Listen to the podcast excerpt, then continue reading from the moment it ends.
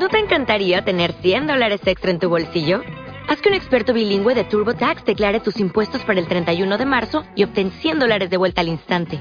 Porque no importa cuáles hayan sido tus logros del año pasado, TurboTax hace que cuenten. Obtén 100 dólares de vuelta y tus impuestos con 100% de precisión. Solo con Intuit TurboTax. Debes declarar para el 31 de marzo. Crédito solo aplicable al costo de la presentación federal con TurboTax Full Service. Oferta sujeta a cambios o cancelación en cualquier momento. Capítulo 51. Una manera. Alistair. Cuervo cruzó la habitación de la torre de polvo para abrazarlo tan pronto como Anne entró en Aerion. ¿Estás bien? ¿Dónde has estado? Yo estaba preocupado cuando no habías venido. Lo siento, dijo Anne, tocado por la recepción ansiosa de Cuervo. Yo estoy bien. Es solo que hay mucho que hacer. Estoy desesperado por escuchar lo que pasó entre tú y Bayard. Yo quiero todos los detalles. Eso parecía una vieja historia ahora, le dio un cogazo a un segundo plano por los problemas actuales de Anne. Te voy a contar todo sobre él, no te preocupes. Pero ahora mismo necesito un consejo. Incluso mientras lo decía, Anne se dio cuenta de que esta podría ser su última oportunidad de hablar con Cuervo. El plan para romper el asedio había comenzado a desarrollarse. Su pequeño ejército se había reunido en la sierra y descendía hacia el valle. Un puñado de otros lo esperaban al pie de la Dama Gris, donde se pondrá en marcha su intento de penetración de las líneas de Arden. Vamos, dijo Cuervo. Aquí está el resumen de la misma. El ejército ardeniense ha rodeado el castillo de Felsmarch, con la reina Raisa en el interior. Un segundo ejército de mercenarios está esperando fuera de la ciudad. Cuervo lo miró con el ceño fruncido. ¿Qué te pasa? ¿Te ves golpeado, por alguna razón? ¿Qué quiere decir, por alguna razón? Que acabo de decir no, no, no. Cuervo negó con la cabeza.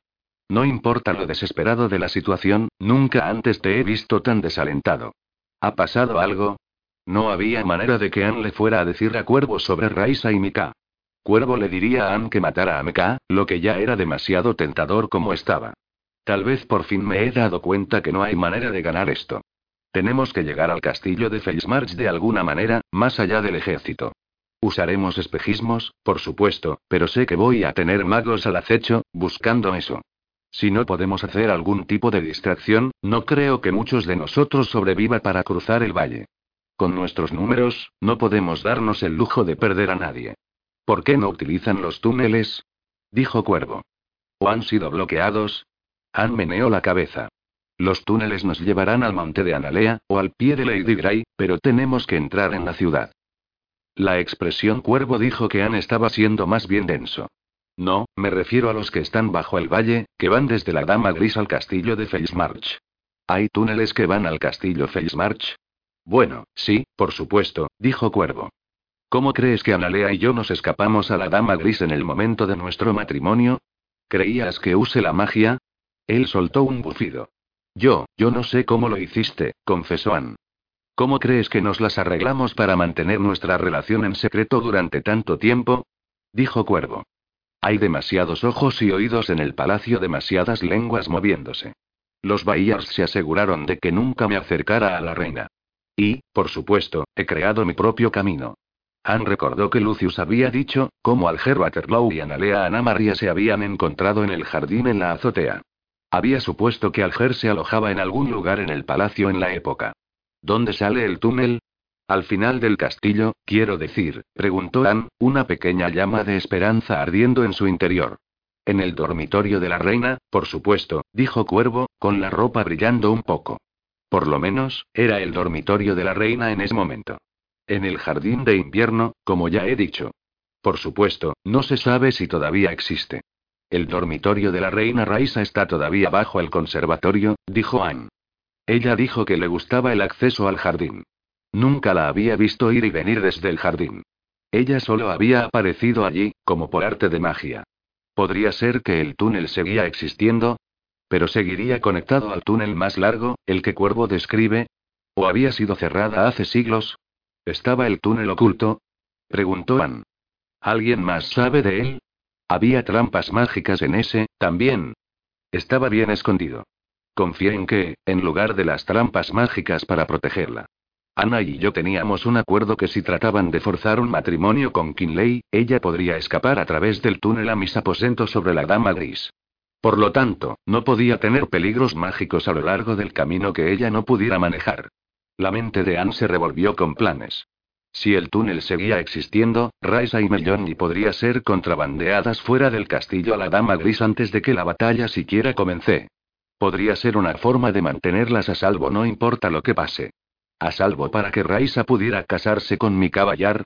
Sofocando el pensamiento, Anne evocó el mapa de la Dama Gris que Cuervo había dibujado para él. Aquí, dijo, extendiéndolo hacia Cuervo.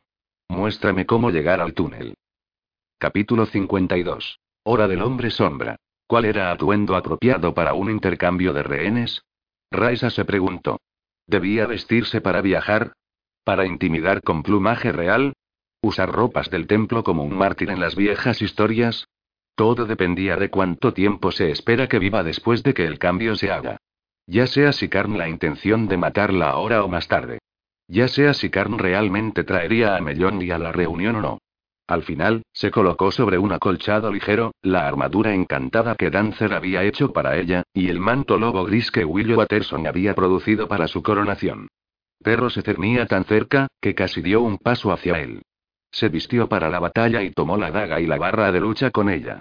Evitó a Magret y los guardias afuera de su puerta a través de la salida del túnel al jardín en la azotea. Perro la siguió hasta la base de la escalera de metal, y luego se sentó allí, gimiendo, mientras subía. Saliendo del templo, hizo su camino hasta el borde de la cubierta, mirando hacia abajo a la ciudad sitiada. La pendiente de la ciudad desde el castillo estaba cubierta por una espesa capa de niebla, atravesada solo por los edificios más altos. Flotaban como por arte de magia en lo alto de las nubes. Solo el área inmediatamente alrededor del palacio estaba clara. Arriba, las nubes de tormenta pasaron por encima de Analea, ocultando la luna menguante, su parte inferior iluminada por los rayos. Raisa frunció el ceño. Era extraño ver la niebla con el clima tan caliente. Al sur y al oeste, el templo del mercado perforó la niebla el edificio más alto entre el castillo y el templo de Puente Sur, donde Raisa había conocido al señor de la calle Annalister. Por lo que ella podía ver, Khan había cumplido su promesa de limpiar la zona entre el palacio y el templo de soldados ardenienses. Pero podría tener un ejército oculto bajo la capa de niebla. Khan tenía magos. ¿Podrían haber conjurado este ondulante velo para ocultar la traición de tierra baja? Alejándose de la vista, Raisa descendió la escalera de servicio a nivel del suelo. Un trueno retumbó sobre los espíritus mientras cruzaba el patio desierto. Tal vez el calor opresivo finalmente rompería, por lo que podría ser el último día de su vida. Llegó a las sombras de la pared exterior sin ser desafiada, y siguió la pared alrededor de la abertura. Sin embargo, sus hombros se erizaron como si estuviera siendo observada. Lo había esperado, pero, ¿era amigo o enemigo? ¿O las dos cosas? Vio movimiento en medio de las sombras cuando sus ojos se acostumbraron a la oscuridad. Su Majestad. Fue Amon.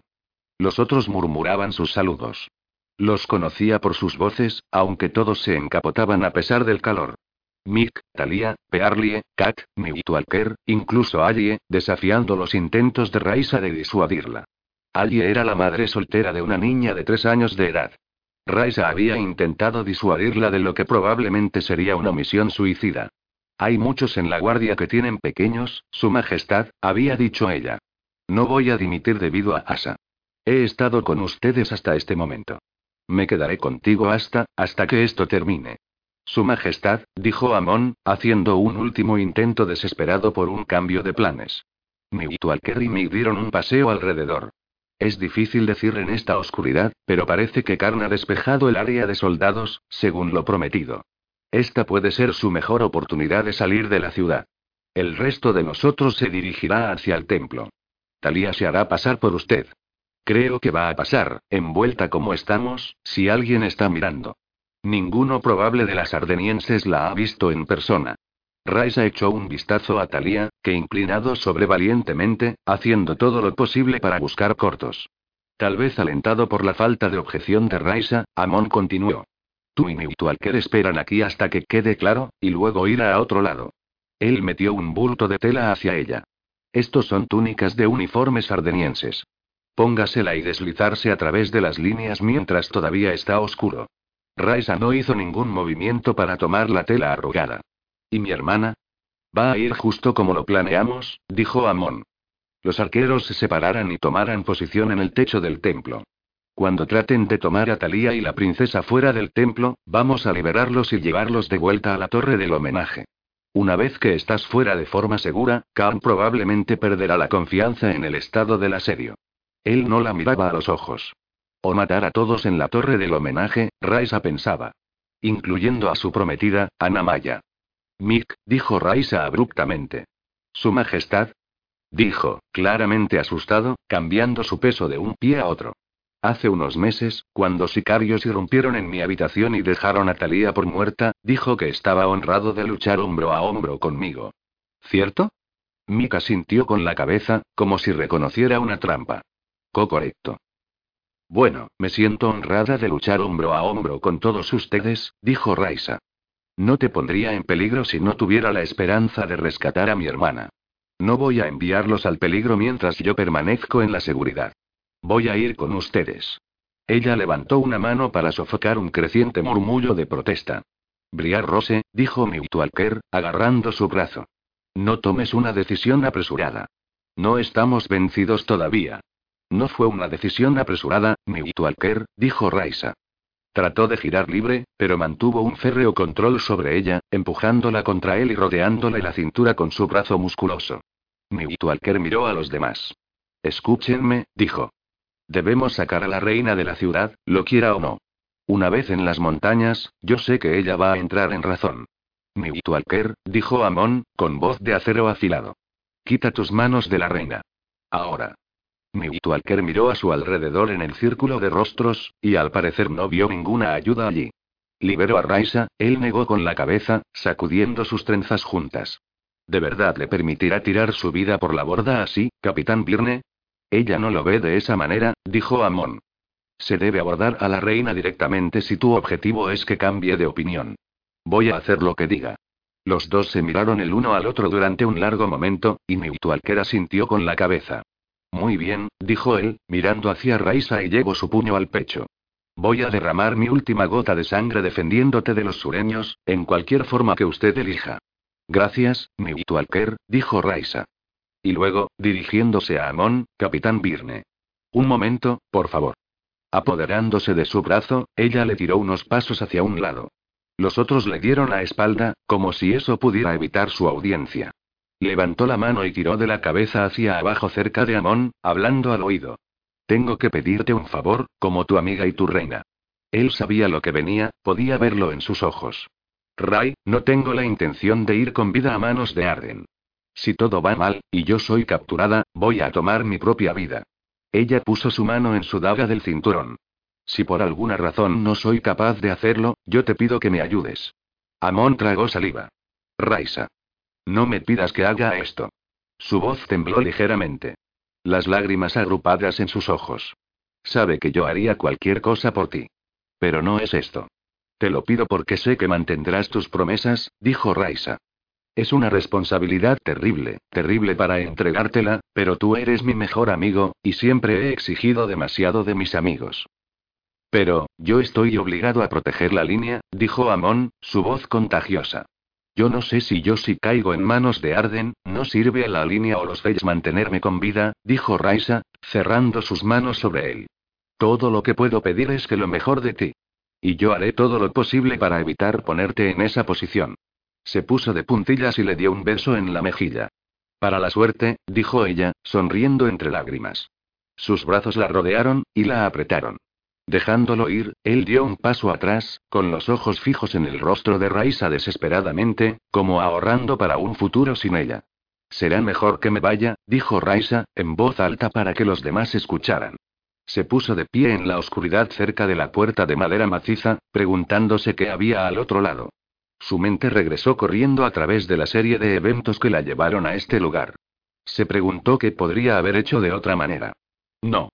Había tomado las mejores decisiones que pudo, ella había tomado las oportunidades que necesitaba tomar. Y ahora ella estaba tomando otra. Envió de una oración al Creador, levantó la barra desde el otro lado de la puerta, la abrió y entró, los otros cercanos a sus talones. Caminaron por las calles húmedas y desiertas hacia el templo. Una vez en el mercado, la niebla opresiva era tan espesa que apenas podía Raisa ver la bandera de tregua revoloteando encima de la cabeza. La niebla se fundió en formas lobunas sus reinas ancestrales que viajaban con ella en este viaje difícil. ¿Cómo va a salir todo? Quería preguntar, pero sabía que no iba a recibir una respuesta clara.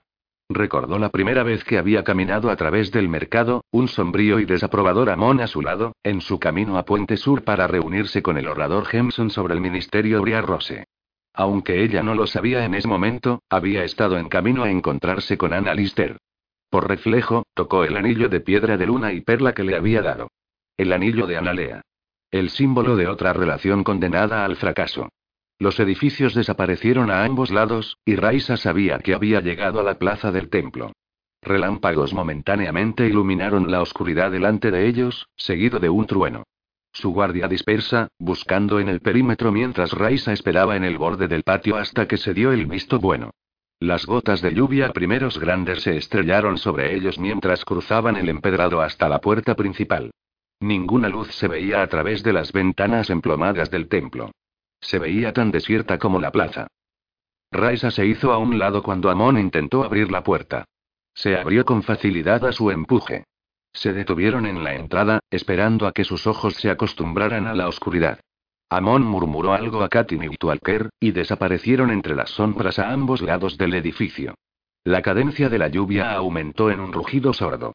La luz que se filtraba por las ventanas manchadas de lluvia no fue suficiente para iluminar el santuario. Raisa dio unos pasos tentativos hacia adelante, flanqueada por los lobos. Khan la llevó aquí y ni siquiera se muestra a sí mismo. Entonces oyó un grito ahogado desde el frente de la iglesia, en algún lugar por el altar. Sonaba como su nombre, rápidamente sofocado. Melloni. Llamo Raisa. Eres tú. Justo delante de ella, una antorcha se encendió, casi la cegaba. Ella no podía entender que la sostenía. Protegiéndose los ojos con el brazo, ella gritó. Carn. Continúe hacia adelante, Su Majestad. Lejos de la puerta. Raisa solo había oído hablar una vez a Karn, en la frontera entre Tamron y Arden, pero su acento era inconfundible como ronca de tierras bajas. Muéstrame a mi hermana primero, dijo Raisa, manteniendo su posición. Ella está aquí como se prometió, dijo Karn. Dio un paso atrás y hacia un lado. Las antorchas se encendieron en la parte central del santuario principal, a ambos lados del altar, para que Raisa pudiera ver lo que no había visto antes. Altos pilares de apoyo al altar, cerca del centro de la iglesia. Melloni estaba atada a uno de ellos, rodeada de montones de leña, con sus ojos azules muy abiertos y aterrorizados. Raisa percibió el olor acre del terreno de juego. Los labios de Melloni formaron la palabra Raisa, pero ella no hizo el menor ruido. A su lado había un hombre alto y enjuto con la túnica de un sacerdote de tierra baja, el sol naciente de Matus colgaba de una cadena alrededor de su cuello, las llaves del reino que colgaba de su cintura. La antorcha en la mano iluminaba los planos fanáticos de su cara. Raisa dio un paso hacia adelante, extendiendo sus manos hacia su hermana, como si de alguna manera podría llegar a través de la distancia entre ellos. Cerró los puños, ella llamó, explícate, Carm. ¿Crees que soy tan estúpido como para creer que una reina tiene la intención de negociar por una hermana más joven? Dijo Karen burlonamente. He olido el engaño desde el principio. Ahora, todos ustedes. Bajen sus armas y ríndanse, o voy a quemar a la chica con vida. Capítulo 53. Bajo el valle. Mika Bayar no le hacía fácil a Anne hacer lo correcto. Él había estado planteando dudas desde que comenzaron de su viaje a través de los túneles. No había duda de que sus desaparecidos padre y su hermana estaban en su mente. Se estaría preguntando si Anne no pretendía que él desapareciera también. Hace dos días, no tenías ni idea de cómo llegar al castillo de Felsmarch, dijo Meka. Hoy en día, lo haces. ¿De dónde sacaste esa información? Andrew no. No quería entrar en eso. Prefirió hablar lo menos posible a Mecaballar. Era suficientemente difícil pasar tiempo con él. Y bien. Persistió Mika. ¿Cómo sabemos que no nos estás llevando a una trampa? Te lo dije. He oído de una fuente fiable de que el túnel una vez existió, dijo Anne. Si no quieres hacer nada arriesgado, no deberías estar aquí. Eso cayó a Mika hasta una bendita milla o dos. Nadie más ha dicho mucho. Agobiados por los peligros enfrente de ellos, recelosos de la compañía mixta, Shiloh y Vir caminaban suavemente como los de Mona y siempre lo hacían. Incluso Mordra parecía subyugada. El plan era que Anne, Mordra y Mika lanzaría un asalto mágico dentro de la torre del homenaje suficientemente espectacular para distraer a las fuerzas enemigas en la ciudad, por lo que el demona y los montañeses podían cruzar el valle por sorpresa. Bird y Shiloh proporcionarían cobertura. En primer lugar, Anne haría que Raisa y su hermana estuvieran fuera de peligro, de modo que pudiera concentrarse en el trabajo que había venido a hacer. Había aventado sus sueños por esta única cosa que Raisa sobreviviera a este desastre y permaneciera en el trono de los Feyes, casada a quien quisiera. Gripón había querido venir también, pero su silla de ruedas no podía navegar por los túneles. Así que se había quedado con las fuerzas principales, listo para usar su poder para apoyar el asalto. Dancer, también, fue al encuentro con el ejército en las colinas. Él proveería cobertura mágica para el asalto, y utilizaría su conocimiento de las armas y la magia verde para aumentar sus posibilidades de éxito. Anne y su grupo había navegado primero la red de túneles algo familiar de la dama gris hacia Analea. Hasta que, siguiendo las instrucciones de Cuervo, han camino pasando el desvío a Analea. Donde varios túneles se reunían, hizo un giro brusco hacia el este. Cuando llegaron al otro cruce de túneles, Han sacó el mapa que había dibujado de memoria después de regresar de Airion. Lo siguiente que supo, Mika estaba inclinado sobre su hombro, haciendo todo lo posible para conseguir una mirada en él. Han se giró lejos, metiéndolo de nuevo bajo su chaqueta. ¿Quién te dio estas instrucciones? Mika no. ¿Con quién hablaste? No has dejado la dama gris en los últimos días. No hay bibliotecas o oradores allí, y los KBMK miró a Birdishilo. Los clanes no conocen este tipo de historia. ¿Vas a dejarlo ya, Mika? Mordra dijo, exasperada. Alister ha dejado claro que no lo va a decir, y el resto de nosotros estamos cansados de oír hablar de ello. Mika cedió, pero mantuvo la mano en el amuleto y sus ojos en Am. Anne adivinaba que por ahora dejaban la tierra más alta detrás y estaban caminando bajo el valle. Había estimado que serían de varios kilómetros de caminata, aunque los túneles corrían en línea recta. Por este lado, dijo, volviéndose por un pasillo lateral y casi golpeando a una pared de roca. Tal vez deberías verificar las direcciones, con tu fuente de nuevo, dijo Meka secamente. Vamos a esperar aquí. Decepción se encendido en Am. ¿Esto era todo? ¿Aquí era donde se había cerrado el túnel de hace mil años? Extendió sus manos, iluminando la pared con destello. Parecía ser un muro de piedra natural, no algo construido por la humanidad. Él extendió la mano, con lo que quería dar a la pared un fuerte empujón, luego se tambaleó hacia adelante y casi se cayó cuando su mano pasó a través. La pared era una ilusión, aunque no había evidencia de una superposición mágica. Anne recordó una vez más que Cuervo había olvidado más sobre la magia de lo que Anne nunca sabría. Miró de nuevo deliberadamente a Mika, inclinando la barbilla, y luego caminó hacia adelante, a través de la pared. Los demás lo siguieron. No hubo más barricadas mágicas en el camino. Los túneles de este lado de la salida a Analea tenía una sensación abandonada como si nadie hubiera pasado por allí en mil años. El corredor seguía delante de ellos, nivelado y recto, la distancia más corta entre dos puntos. ¿Qué clase de amor llevaría a un hombre por millas a través de roca sólida? Plenamente consciente de que los acontecimientos se precipitan hacia adelante por encima de sus cabezas, mantuvieron un ritmo matador, comían y bebían mientras caminaban. Con el tiempo, el suelo de piedra se inclinaba hacia arriba. Anne esperaba que esto significara que estaban cerca de su destino. El final del túnel era brusco y decepcionante. De repente, ya no estaban caminando sobre piedra sólida, pero piedra y mampostería. Entonces su camino un callejón sin salida contra otra pared del castillo aparentemente sólida. Han extendido su mano. Como antes, se deslizó a través.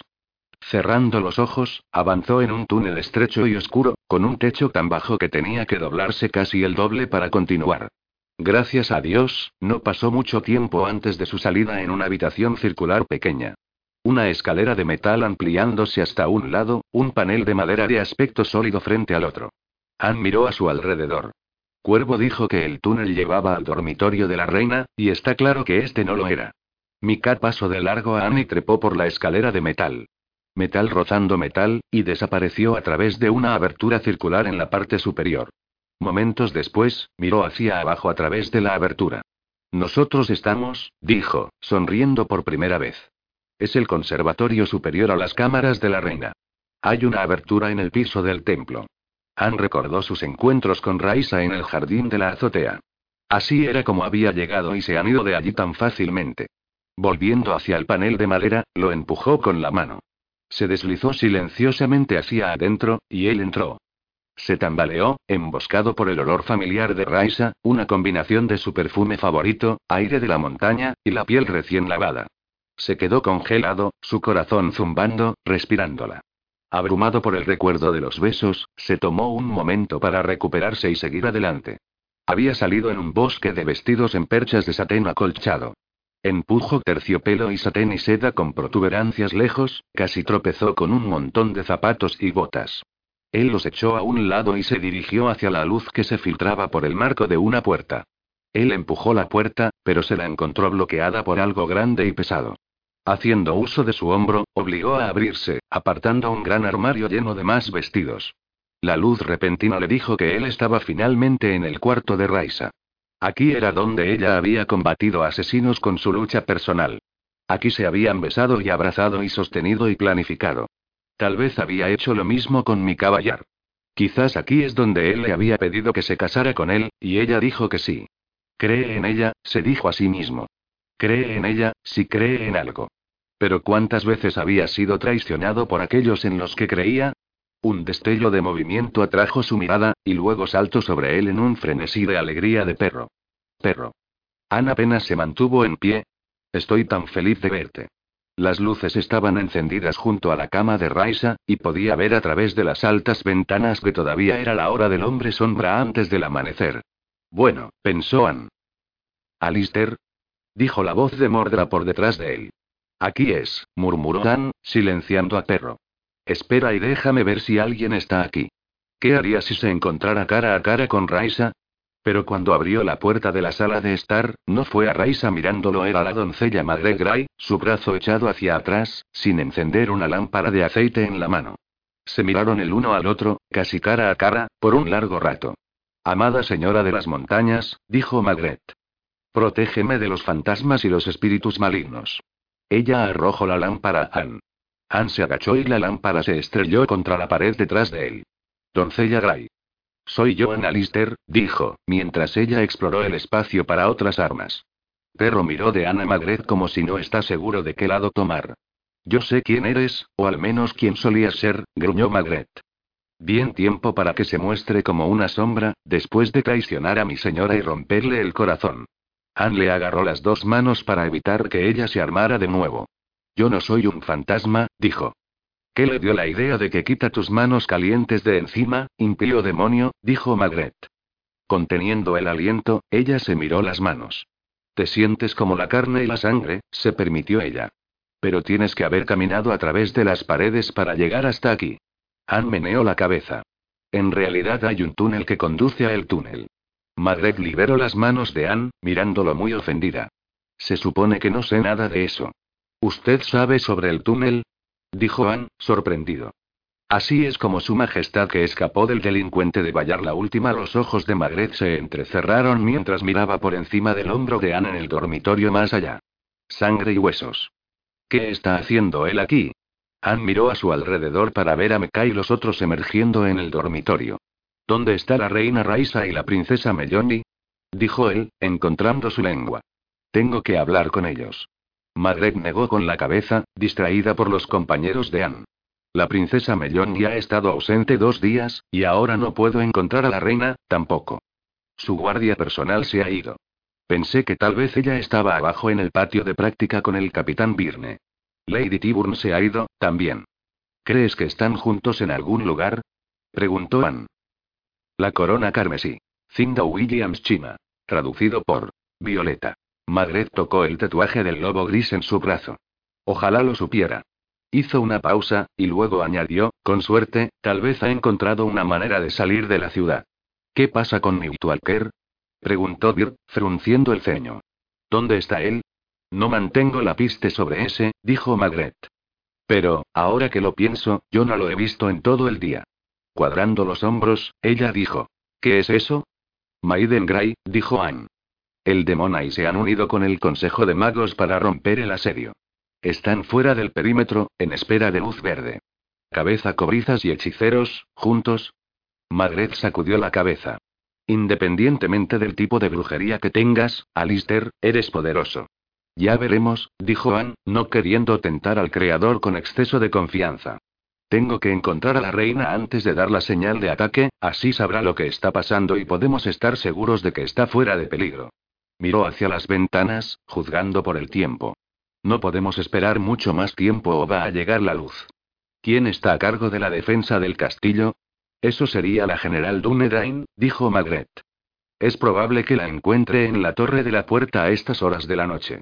Anne se acercó a la ventana y miró hacia abajo en un mar de niebla. Trabajo de cáncer, para ocultar el avance de los Felsian.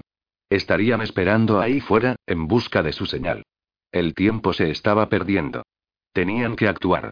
Sofocado por la preocupación, Anne se volvió hacia los otros y dijo: Vamos a ir a despertar a los habitantes del sur.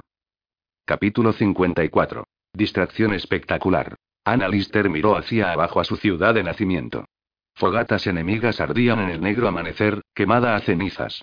Incluso a esa distancia, Anne cogió el hedor de las letrinas desbordadas. Los ardenienses habían derribado algunas de las casas cercanas al castillo para dar cabida a los ejércitos acampados. El halcón rojo de Arden voló de muchas de las casas de sangre azul fuera de la cerca. Funcionarios del sur se acostaban con la vista del palacio. Los ardenienses habían establecido una horca en la plaza de armas, lo suficientemente grande para colgar dos a la vez. ¿A quién estarían colgando? ¿Los desertores? ¿Espías? Sería más eficiente simplemente ejecutarlos, Anne pensaba. A menos que ellos estaban tratando de hacer un punto. El castillo y la plaza de armas estaban claros, más allá de eso. Dancer anclaba la nube aferrada cerca del suelo. Anne pensó en su amigo, en algún lugar en la oscuridad previa al amanecer. Los clanes y sus aliados magos movían en los bordes de la ciudad bajo el manto de la niebla ambiental. Las tropas ardenienses habían acampado en tres lados, pero se habían retirado de la zona inmediatamente al sur y al oeste del palacio. Anne frunció el ceño. ¿Qué fue todo eso? Sus máquinas de asedio se situaban en el borde de la plaza de armas, lista para ser llevadas a las paredes. Se encuentra cerca de la horca y lo que parecía un recinto de prisioneros. ¿Los candidatos a la horca? Han retrocedió y se pasó por la puerta de la torre. La general Dunerain había despertado a todos los que no estuvieran ya en servicio. Todavía no era mucho menos de un centenar en total, en su mayoría chaquetas azules, unos pocos montañeses y algunos funcionarios resistentes. Está bien, dijo Anne, convocando a un puñado de combatientes. Solo hay tres de nosotros con talento, por lo que queremos causar una distracción tan grande como podamos mediante el uso mínimo de destello. Hagamos lo que hagamos, queremos aprovecharlo para que parezca un ejército mágico. Fuego de mago y encantos asesinos son costosos mágicamente, mientras que espejismos son baratos. Por desgracia, no se puede matar a cualquier persona con un encanto, dijo Meca secamente. A menos que, por supuesto, esté luchando contra un ejército conjurado. Podemos usar encantamientos para que sean más vulnerables a nuestras otras armas, dijo Anne. Queremos mantener la mayor parte de la acción cerca de las paredes. No quiero enviar llama hirviendo a los barrios. Los habitantes del sur se mezclan con los nuestros, y eso mataría a demasiada gente inocente. Tendremos que utilizar un enfoque específico. Así es como creo que deberíamos repartirnos. Quince minutos más tarde, Ann, Bir y Silo se colaron por la puerta trasera a las calles más allá. Anne fue envuelto en glamour, Bird y Shiloh en sus abrigos de sombra de Monai. Lo hicieron por los centinelas ardenienses y se desplegaron por la plaza de armas, abriéndose paso entre las tiendas y los soldados dormidos.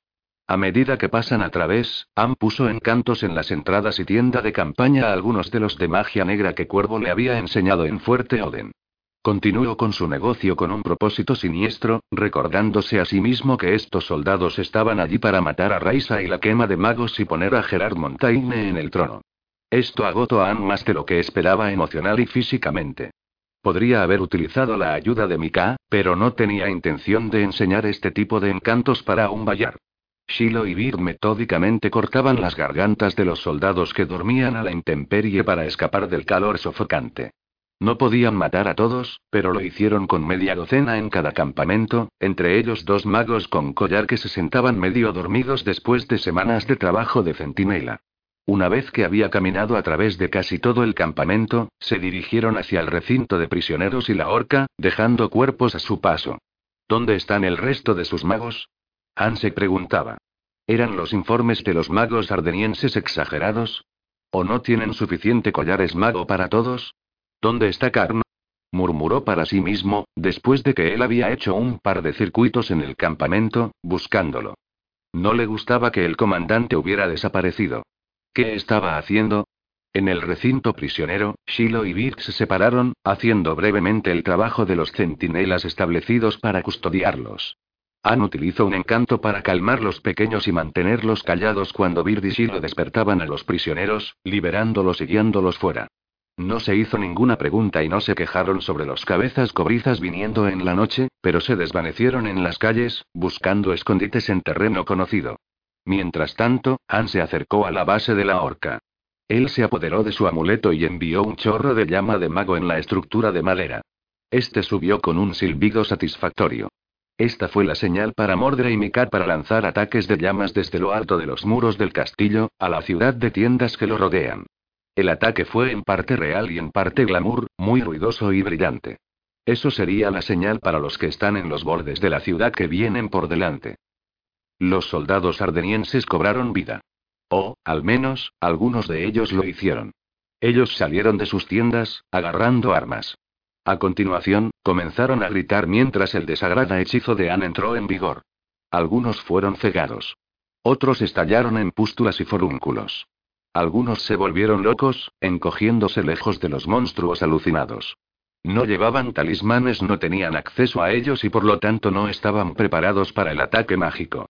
Los ardenienses habían concluido poco probable que hubiera dotados en la ciudad de Felsmarch, ya que no habían visto ninguna evidencia desde la salida de Mika. Bird y Shiloh subieron a la azotea del cuartel de la guardia junto a la plaza de armas. A partir de ahí, hicieron un buen uso de sus arcos, derribando soldados ardenienses mientras tropezaban, presa del pánico, todo el campamento.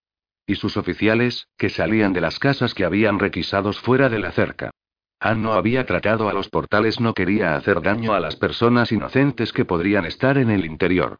Él hizo su parte, haciendo uso juicioso de la magia para ayudar con la masacre, aunque a estas alturas no tenía mucho de destello a bordo. Ahora oyó los sonidos de los combates en las calles circundantes. La parte inferior de las nubes de tormenta se llama encendida por magos. Las fuerzas Feysian habían llegado y estaban luchando contra los mercenarios en las afueras de la ciudad. Los restos del ejército ardeniense parecía más interesado en el escape que otra cosa. Cazador solitario. Han se volvió para encontrar que Dancer se había materializado a su lado. Vine tan pronto como pude, pero parece que no necesitas ayuda aquí. La lucha es feroz en otras partes de la ciudad. ¿Has podido conseguir llevar a la reina a un lugar seguro? ¿Has visto Kat? Han meneó la cabeza. No sabemos dónde están. Algo le llamó la atención, distrayéndolo. En el extremo sur del campo de desfile los vio grises sombras de ojos brillantes. Cuando se centró en ellos, levantaron el hocico y estallaron en un aullido escalofriante. Raisa está en peligro, Ann pensó, su corazón martillando. ¿Estás escuchándome? dijo Dancer, tocando el brazo de Ann. ¿Qué pasa?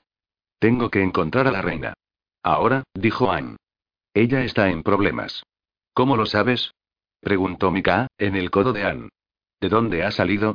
Bird y Shiloh se habían dejado caer también, para recibir las noticias de Dancer. Han meneó la cabeza. Toma mi palabra en esto, ¿de acuerdo? Vamos a separarnos. Solo vamos a tener que tratar de buscar en la ciudad. Debe de estar. Por aquí en alguna parte. Incluso mientras lo decía, casi era superado por la desesperación. ¿Cómo podían esperar encontrarla en el caos que les rodeaba? Espera, dijo Dancer, levantando la mano. Hay una mejor manera. Él presionó algo en la mano de Anne, un objeto pequeño y duro envuelto en gamuza. Puedes encontrarla, cazador solitario. Si ella está usando tu anillo, lo cual está. Anne parpadeó, luego cuidadosamente lo desenvolvió. Era un anillo, de tamaño justo para un hombre, en oro blanco, engastado con una piedra lunar.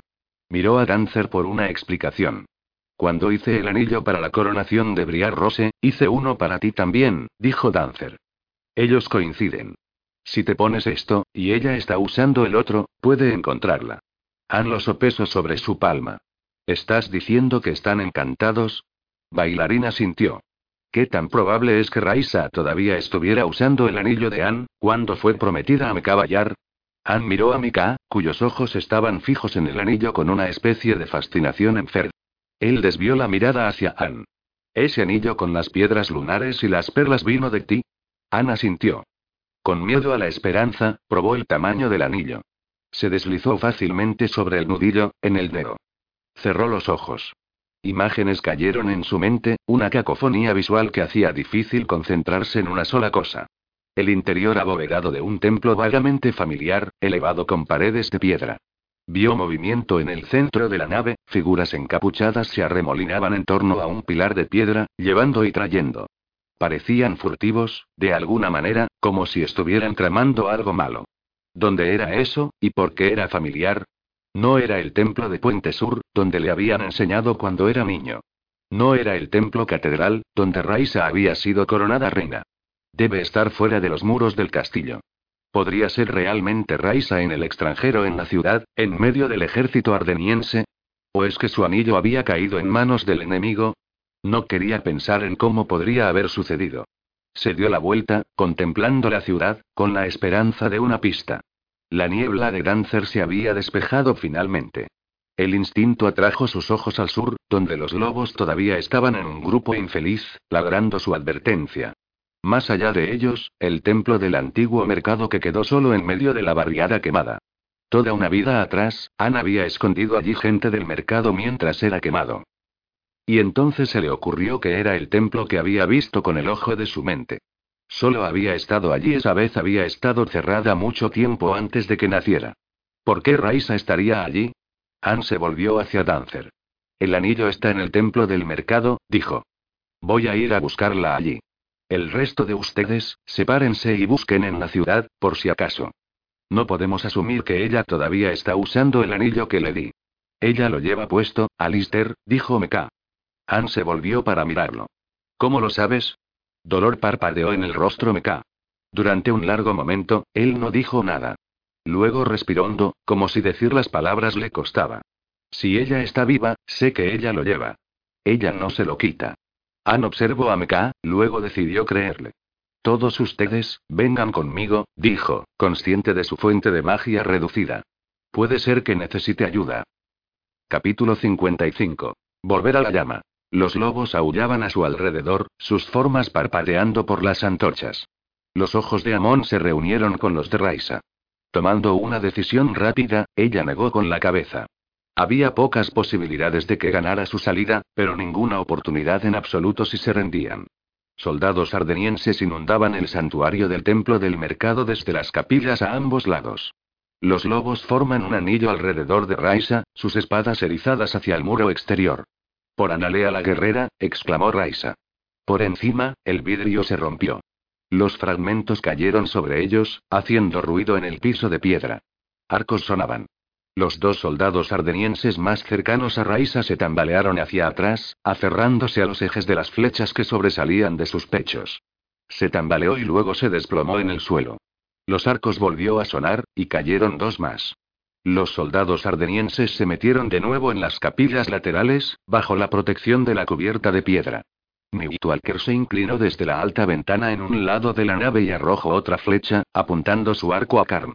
Car de pie en la abertura en su otro lado, su arco dirigido hacia Fosnast. ¿Espadas has dicho?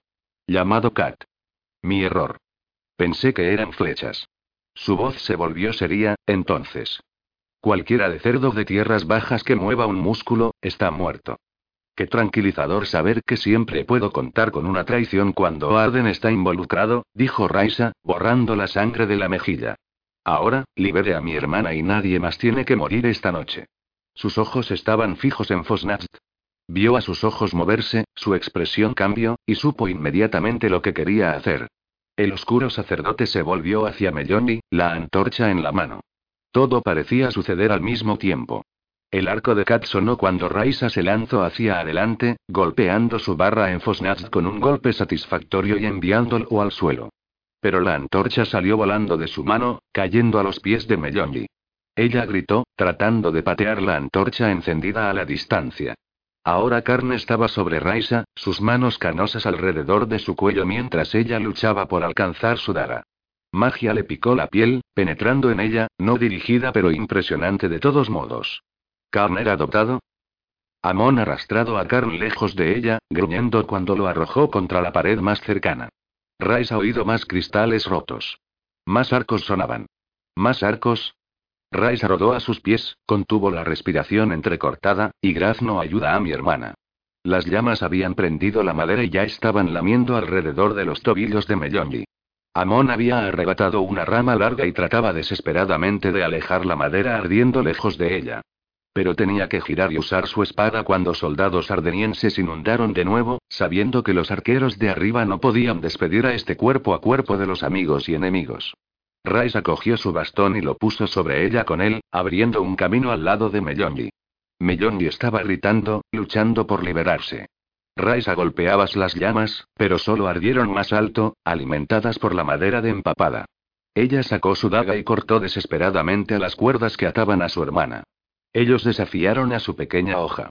Raisa atrapó un destello de movimiento por el rabillo del ojo. Alguien a quien no había visto antes un hombre joven con un collar metálico alrededor de su cuello. Corrió hacia ellos, su mano metida en el escote. Un mago usando los colores ardenienses. Cuidado. Amon salió adelante, en un curso para interceptarlo. Pero un soldado ardeniense enorme se levantó frente a él, blandiendo un garrote. Conectó y Amon salió volando. Amon Raisa gritó, cuando un muro de llamas salió con un silbido, rodeándolos. Se dio cuenta, para su horror, que Carn y sus secuaces habían trazado una línea de fuego alrededor del segundo pilar, con la intención de evitar que alguien se escape o que viniera a su rescate. Y esta llama ardía verde. Fuego de mago casi imposible de apagar. Las llamas explotaron hacia arriba, casi hasta el techo. Estaban atrapados. Si Gerard Montaigne no podía torturarla a placer, la quemarían viva en este momento. Señora del campo de batalla, ayúdame. exclamó Raisa, embistiendo con su barra en la leña ardiendo, tratando de abrir espacio a su alrededor y de Mellongi. Como en respuesta a sus oraciones, alguien irrumpió por el techo de la catedral, balanceándose de una fijación a otra, buscando asideros donde no existían. Él colgaba sobre sus cabezas, las flechas golpeaban a su alrededor, y luego se dejó caer al suelo junto a Raisa. Era Anna Lister. Raisa lo miró fijamente, aturdida sin palabras. Sus ojos azules salían de una cara ennegrecida por el hollín y contusiones, su pelo rubio brillando en la luz del fuego. Vestido todo de negro, recortado contra la llama, se veía más bien como un demonio, resucitado de entre los muertos, comerciando por las almas en el otro lado. Pero, pero tú, tú estás muerto, susurró para sí, tocando el anillo en su dedo como un talismán. Tú estás en llamas, dijo, y tiró de ella con fuerza contra él, levantándola ligeramente, presionando sus manos en la parte baja de la espalda, la cabeza bajo su barbilla. Le tomó a Raisa un momento darse cuenta de que se refería a literalmente en llamas. Ella olió lana ardiendo cuando él sofocó la chaqueta ardiente contra su pecho. Podía sentir su corazón latiendo salvajemente, incluso a través del metal entre ellos. Raisa, murmuró, su voz contagiosa. Dime que estás bien. Ella sintió el aguijón familiar de su magia, más débil y frágil de lo habitual. Estoy bien, balbuceó. Tengo la armadura de Dancer. Él se apartó y la sujetó con los brazos extendidos, con las manos en los codos, con una expresión tan cruda y tan hambrienta que jamás había visto. ¿Por qué siempre es fuego? Preguntó a nadie en particular, con la voz ronca y extraña. Raisa negó con la cabeza, sin habla, mientras miles de preguntas tropezaron a través de su mente. Libera a tu hermana, dijo. Voy a mantener las llamas a distancia. Soltándola ella, se dio la vuelta, la mano en el amuleto, estiró el brazo en un amplio arco, haciendo retroceder las llamas que lamían ávidamente la leña bajo sus pies. Si eran atrapados, estaban perdidos. Raisa pateó brutalmente a la leña apilada alrededor Melloni, siseando cuando una llama ardió a través de sus pantalones y quemó su piel. La cabeza de Melloni caída, y se desplomó contra el pilar. Raisa al principio pensé que había quedado inconsciente, pero sus labios aún se movían en una oración. Cada respiración de Raisa parecía absorber las llamas a sus pulmones. Ella cortó las cuerdas, maldiciendo. Las fibras no cedían bajo su hoja. Las cuerdas deben ser mágicas, se dijo, a punto de llorar. Ella miró a Anne, pero tenía sus manos llenas manteniendo la circunferencia exterior de las llamas en la bahía. La capa de Melloni atrapó una chispa, y Raisa frenéticamente venció a la llama. Melloni abrió los ojos de repente. Cortar mi garganta y vete, dijo ella, su voz fue casi sin esperanza. Cortar mi garganta. No quiero quemarme hasta la muerte. No, gruñó Raisa. Me voy de aquí, y te voy a llevar conmigo. Alguien irrumpió a través de la pared de fuego, una figura alta y angular protegido en capas de magia. Él cayó al suelo, casi cayendo en las llamas del otro lado. Mika Bayar se puso en pie con su gracia habitual y agarró el brazo de Raisa. Vamos, dijo él, tirando de ella. Voy a protegernos a los dos. Vámonos antes de Alister se quede sin destello. Raisa lo miró fijamente. Eres despreciable. Me has mentido. Me dijiste que Anne estaba muerto. Mika le devolvió una mirada desafiante, un poco desesperada, como si supiera exactamente lo que estaba pensando. Por favor, suplicó. Voy a volver por Mellón ni una vez que salgas. No. Raisa negó con la cabeza. No voy a dejar Mellón ni para que se queme, dijo. Las cuerdas son mágicas y no puedo cortarlas. Libérala. Mika apretó los labios en señal de frustración, pero lo dejó ir a Raisa y se apoderó de las cuerdas que ataban a Mellón y al pilar. Habló un encanto tras otro. No pasó nada. Maldiciendo, cerró las manos sobre los nudos. Finalmente, a regañadientes, los nudos se desenroscaron, las cuerdas se deslizaban hasta el suelo como serpientes. Melloni se desplomó hacia adelante, y Mika la cogió, levantándola. Cárgala, dijo Raisa. Volveré. Los envolvió a los dos en un manto de magia, Mika desapareció entre las llamas. Melloni es libre. Váyanse, dijo Raisa, dando un paso al lado de Anne. Todavía estaba luchando furiosamente con las llamas, pero se veía agotado, casi demacrado, sus gestos cada vez más desorganizados. Mika volverá para ti, dijo, sin mirarla.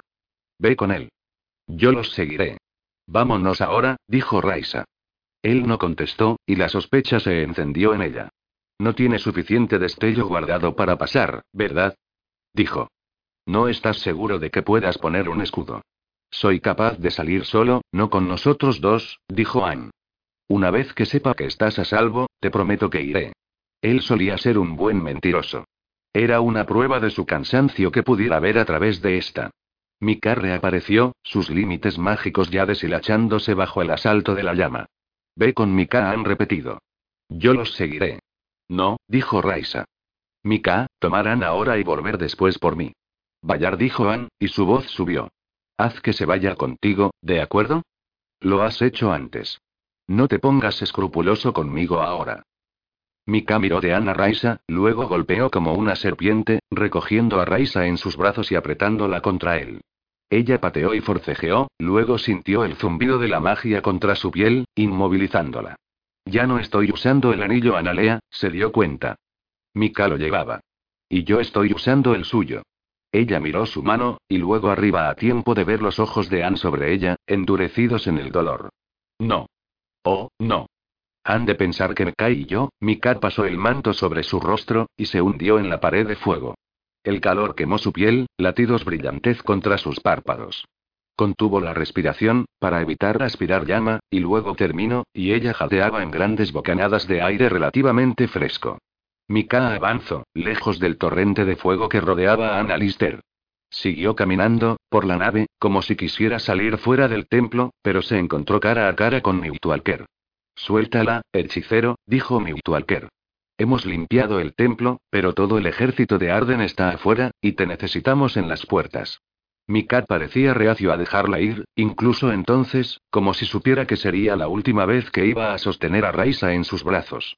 Finalmente, a regañadientes, él la dejó sobre sus pies y se desactivó el encanto. Se liberó de su agarra. Vuelve por Ann, le ordenó, en voz baja y furiosa. Hazlo.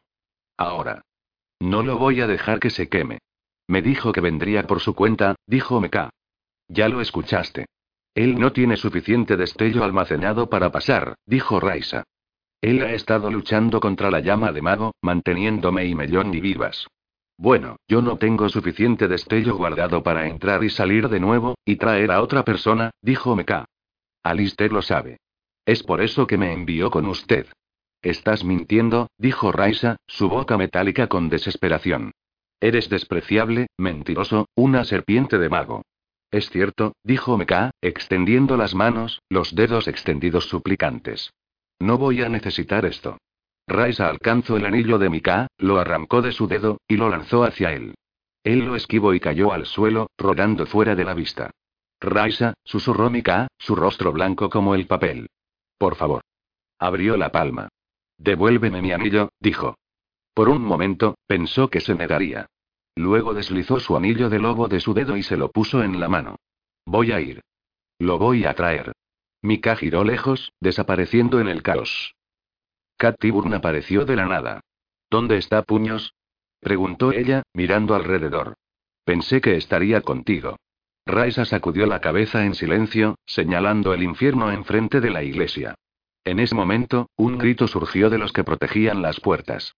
Raisa miró hacia arriba, casi esperando ver al ejército ardeniense entrar, pero lo que vio en su lugar fue agua. Agua. Había encontrado su camino debajo de la puerta de madera maciza, a través de los pequeños orificios e imperfecciones en la puerta y la cantería. Avanzó por el suelo de piedra, como una mancha oscura. Raisa oyó gritos y alaridos y los gritos de ayuda desde el exterior del templo, en capas sobre el estruendo de la lluvia. ¿De dónde había venido y cómo llegó hasta aquí? Estamos a cuadras del río. Aléjate de la puerta. Gritó Amon, y los guardias se dispersaron en todas direcciones. Está vivo, Raisa pensó, mirando a Amon en medio de la maraña de gente. La puerta estaba literalmente abultada ahora, inclinándose hacia el interior bajo el peso de agua. El agua se derramaba sobre los alféizares de las ventanas de piedra, chapoteando en el suelo. Las ventanas eran altas, por lo que el agua debe haberse levantado contra los lados de la catedral. Con un crujido enorme, la puerta cedió, estallando hacia adentro, soltando un torrente de agua en el santuario, barriendo todo el camino hacia el altar. Los que están dentro de la catedral buscando un terreno más alto. Ven, dijo Mewtwalker, tomando la mano de Raisa. Será mejor que subas. Es el Dirnewater, dijo Raisa, plantando sus pies cuando el agua le llegó a las rodillas. El Dirnewater ha entrado en la catedral. Aiden Kat cantó de alegría, señalando. Aiden llama al río. Raisa vio a Fire Dancer, hasta la cintura en el Dirnewater, encima de la fuente de nombres a la izquierda del altar. Se puso de pie, cerró los ojos, ambas manos agarrando su amuleto, moviendo los labios en silencio, como un dios del agua de las historias. Fire Dancer. ¿De dónde había salido? ¿Llama al río? ¿Qué significaba eso? La pared de llamas de mago circundante a Analister siseó y se quejó, resistiendo el asalto de las aguas. Vapor se elevó hasta el techo, recogiéndose allí. Raisa salpicó hacia adelante, haciendo caso omiso de las advertencias gritadas de Newtwalker. El agua estaba en su cintura ahora, rugiendo en las criptas, barriendo candelabros del altar. Llevándose las llamas a la distancia.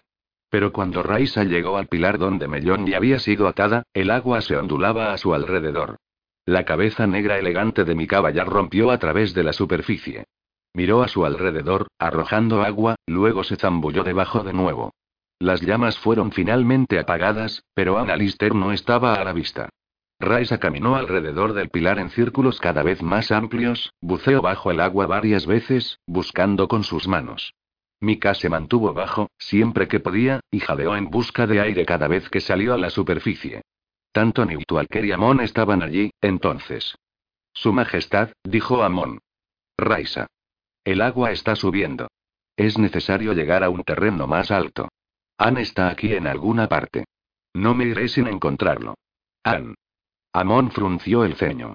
Pero pensé que habías dicho que Alister estaba, tal vez él ya se fue, interrumpió Newtualker. Raisa negó con la cabeza.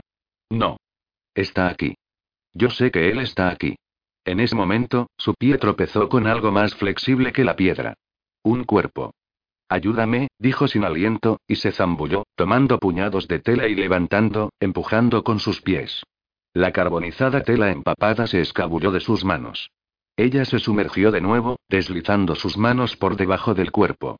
La desesperación prestando su fuerza, y esta vez empujó el peso muerto hasta que se rompió la superficie del agua. Amon y Mika cada uno tomó uno de los brazos de Ann, ayudando a Raisa a levantar la cabeza y los hombros fuera del agua. Tenía los ojos cerrados, los párpados azulados contra su cara pálida, salpicada con moretones, su pelo aplastado pegado en la cabeza. Raisa inclinaba la cabeza de Ann hacia adelante para que el agua saliera de su boca. No está respirando, dijo con pánico.